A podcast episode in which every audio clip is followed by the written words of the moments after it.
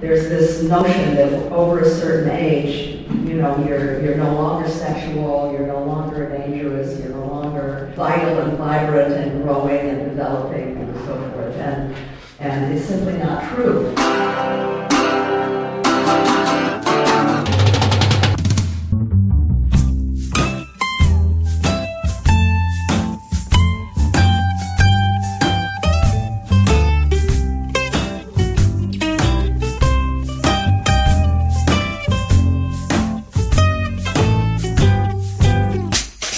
Herzlich willkommen in der Kulturviertelstunde von www.kulturwoche.at und einem Ausschnitt der Pressekonferenz mit Jane Fonda im Rahmen der Biennale 2007. Mitte der 1960er Jahre wurde Jane Fonda in der Rolle als Barbarella weltberühmt und galt von da an als Sexsymbol. Ab Ende der 1960er Jahre engagiert sich Fonda in der Friedensbewegung sowie gegen den Vietnamkrieg und unternimmt auch Reisen in das Kriegsgebiet. 1972 erhält sie ihren ersten Oscar als beste Hauptdarstellerin für ihre Rolle der Prostituierten Brie Daniels in Clute, jener Film, der übrigens zu den Lieblingsfilmen von Biennale-Direktor Hans Hurch gehört, der sich bereits seit Jahren bemühte, Jane Fonda nach Wien zu bekommen. Jane Fonda bringt ihre politische und soziale Einstellung immer wieder in ihre künstlerische Arbeit ein, etwa in The Shoot Horses Don't They oder in dem Heimkehrerdrama Coming Home – für das sie als Offiziersfrau, die in einem Lazarett arbeitet und dort die Sinnlosigkeit des Kriegs erkennt, ihren zweiten Oscar erhält.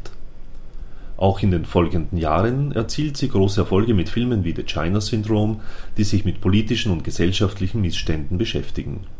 Ab Mitte der 1980er Jahre zieht sie sich schließlich von der Filmarbeit zurück und beendet mit dem Drama Stanley and Iris vorerst ihre Filmkarriere in den 1990er Jahren konzentriert sie sich in erster Linie auf soziale Themen und unterstützt verschiedene, auch von ihr selbst ins Leben gerufenen Hilfsorganisationen. Erst 15 Jahre nach Stanley and Iris taucht Jane Fonda mit Monster in Low wieder auf der Leinwand auf. 2007 erscheint ihr jüngster Spielfilm Georgia Rule. Stephanie Lang sorgte für den Schnitt und somit gleich mal Ton ab für Jane Fonda. Gute Unterhaltung wünscht Manfred Horak.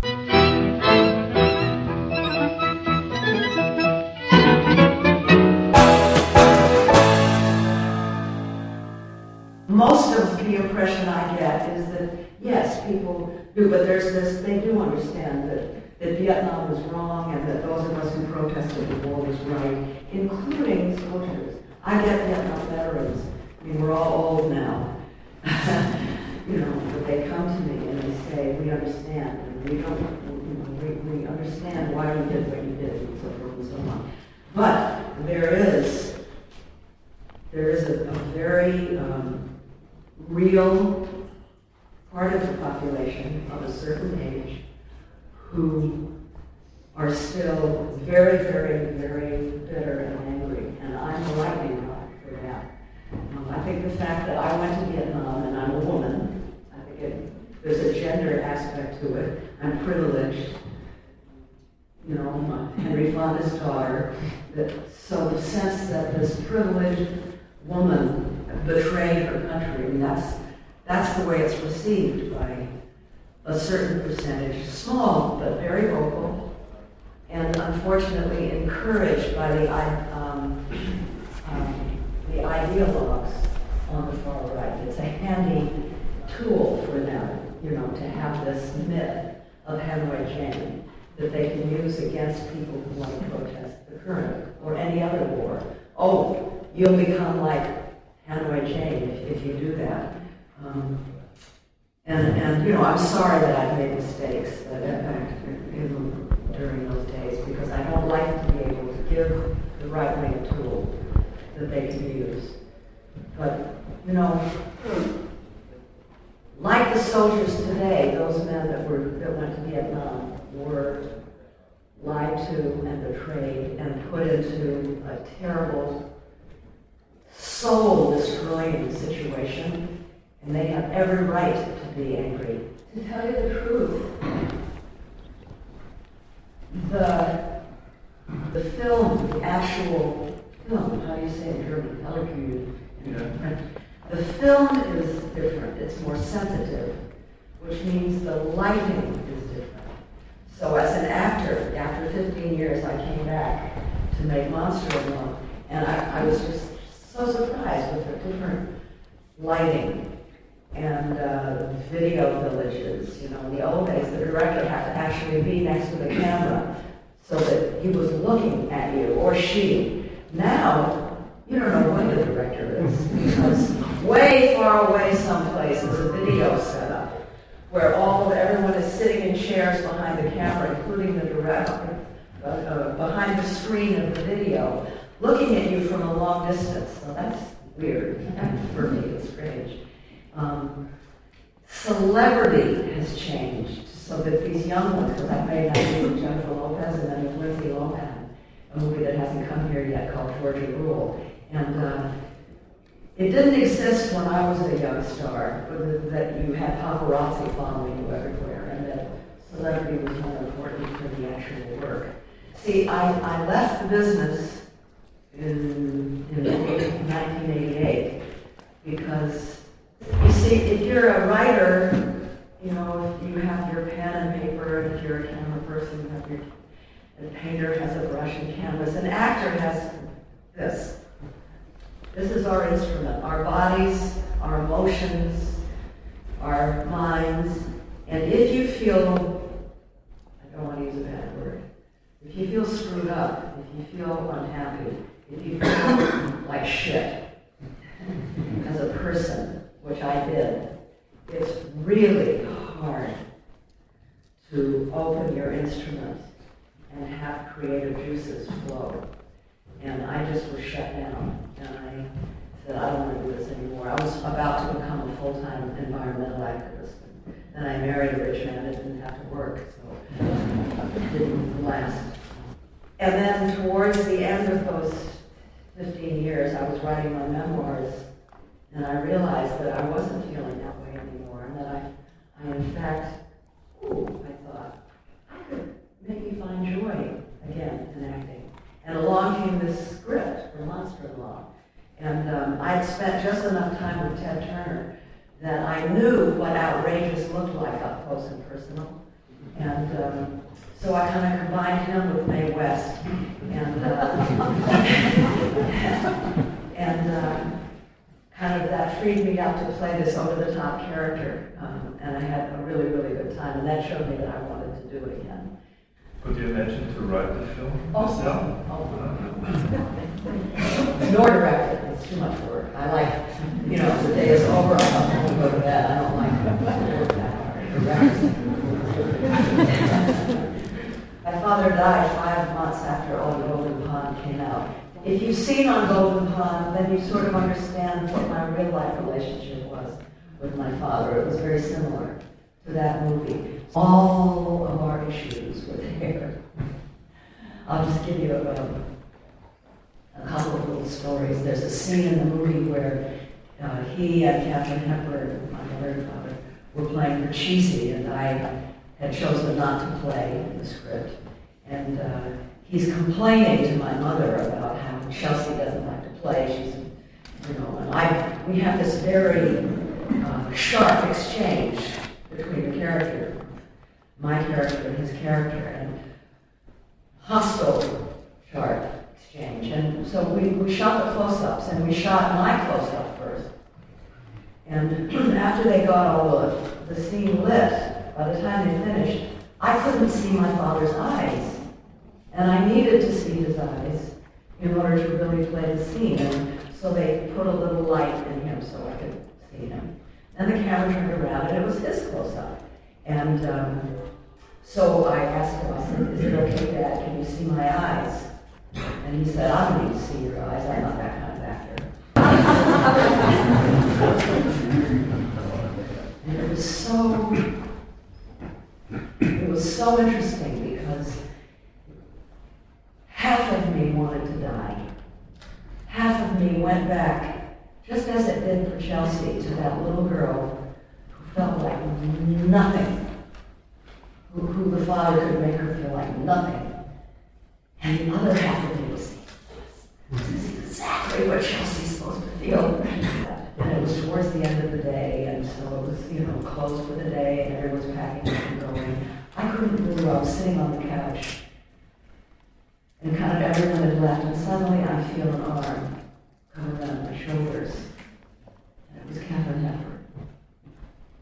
And she put her arm around my shoulders and she leaned in and she whispered, Don't let him get to you. She said, He doesn't know that he's hurt you. Spence used to do that to me all the time. I cannot tell you what it meant to know that she had witnessed the experience and knew how I felt, and that she was a prickly person most of the time, but that, but that she was able to give me that kind of understanding and love.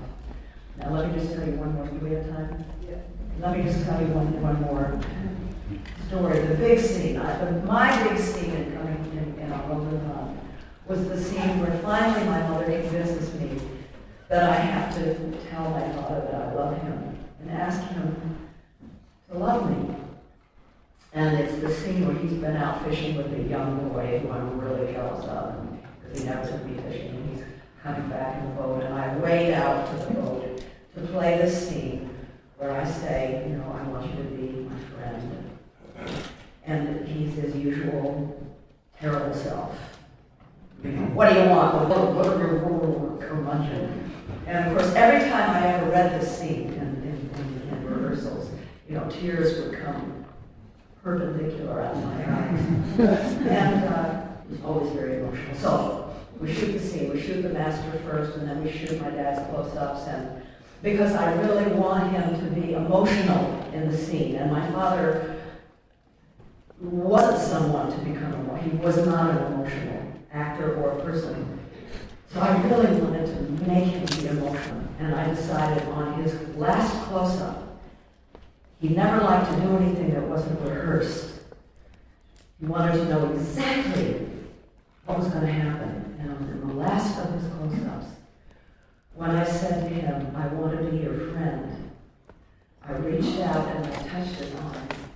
It hit him, and I could see tears come to his eyes, and then he ducked his head like that, but I saw. It meant the world to me, and then it was my turn to do my close-up. And we rehearsed, and I really totally cried. There was nothing left. It's an actor's nightmare. What was I going to do? Where is Lee Strasberg now that I need him? oh my gosh, I didn't know what to do. So then I go up and I'm waiting, you know, on the shore, waiting for them to finish the lighting. And who shows up? Katharine. she she wasn't even working that day. How are things going? and I said, well, to, to, tell you the truth, Kate, I, I'm, I'm kind of dry and I'm scared to death. Don't tell Dad. So, ready, Miss Fonda? Oh, gosh. So I go down and I, I, I, I tried everything. Usual tricks that I would do to make something happen inside. And uh, I say to Mark Rydell, the director, I'll, I'll turn my back to the camera and prepare. And uh, when I when I turn around, you know, then start to roll, not having any idea what I was going to do. So I turn around, my back is to the camera, I'm facing the shore, and I look up, and there, crouching behind a bush, is Kate Hepburn. And she was willing me into the scene. She knew what was happening. And she was, with her fists and her eyes, she willed me into the scene. As a young actor, young, older actor to a young actor, as a mother to a daughter. It was absolutely extraordinary. At the end of the day, it was such an important experience for me. The fact that I had gone through that and gotten so dry, and the fact that Kate did what she did, and the nature of the scene. And I asked Dad if I could come over for dinner, because I thought, you know, we'll have an actor's talk. We never had had an actor's talk. People talk about acting. And I just wanted to see if this experience had affected him the way it had me. And so I went over. So I told him what had happened, and I said, Dad, did that ever happen to you? No. You, you never had a no. so, all that to say, I have no idea what happened to him inside from this scene. I don't know. But I know what happened to me. And um, there's a scene at the end of the movie where I say goodbye, and uh, we end up putting our arms around each other, which is kind of the, the resolution of the, of the, the two characters. And when I look at my father in that scene, I kind of think that he did have a resolution as well. I like to think so, at any rate. Um, ages is hard in, in Hollywood. Um, and, but ageism is even worse. a lot of age, I don't know, probably it doesn't exist in Austria, but in, in the United States, there's this notion that over a certain age, you know, you're, you're no longer sexual, you're no longer dangerous, you're no longer um, vital and vibrant and growing and developing and so forth. And, and it's simply not true.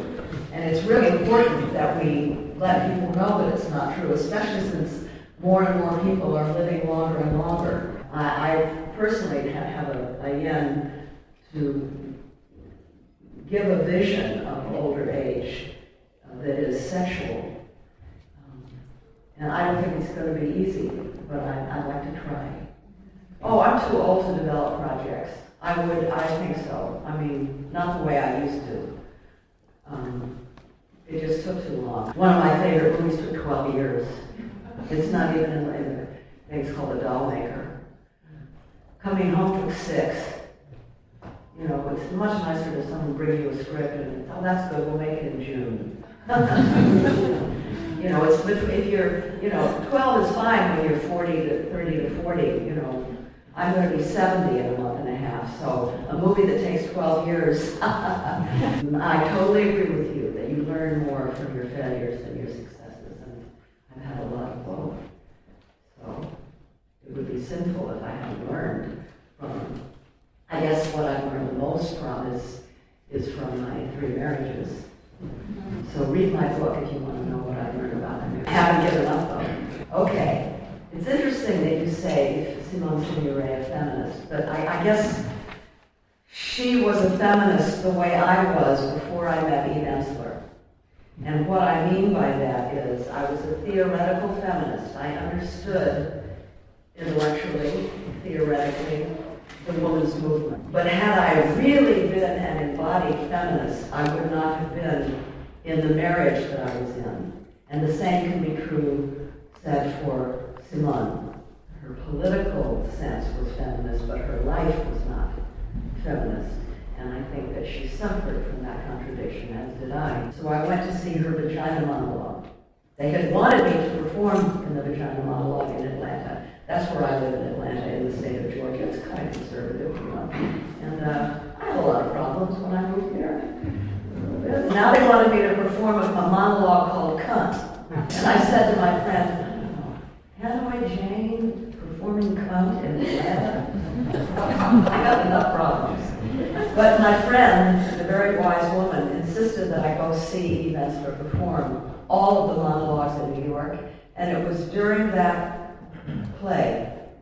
I, I, I had never cried so hard and laughed so hard in the theater before. And I think it was while I was laughing that my feminism slipped from my head into my body. really everything changed. Didn't was writing letters asking to be in films. I don't know. See, I'm also I'm writing four books right now, so I'm, I'm kind of busy. If it's easy and feel like writing letters and asking people to hire me. Hey, thank you all for your patience. I appreciate it. Und somit sind wir auch schon wieder am Ende von Filmkultur, dem Podcast von kulturwoche.at angelangt. Vielen Dank fürs Zuhören und vielen Dank fürs Dranbleiben. Bis zum nächsten Mal, Ihr Manfred Horak.